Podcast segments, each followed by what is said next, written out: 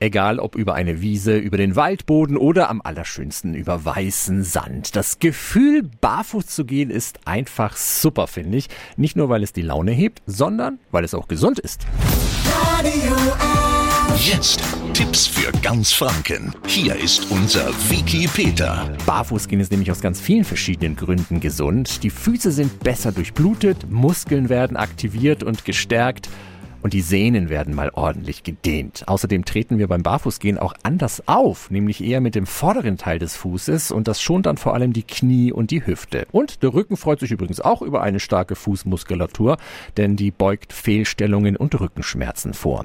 Und durch das Barfußgehen werden die Fußsohlen widerstandsfähiger. Ohne Schuhe bekommen die Füße auch noch ein schönes Gratis-Peeling, also für gepflegte Füße auch genau das Richtige. Also einfach mal Schuhe und Socken ausziehen und öfter barfuß laufen. Sehr schön laufen mit nackigen Füßen können Sie übrigens in Spalt beim Barfuß Wonnenweg.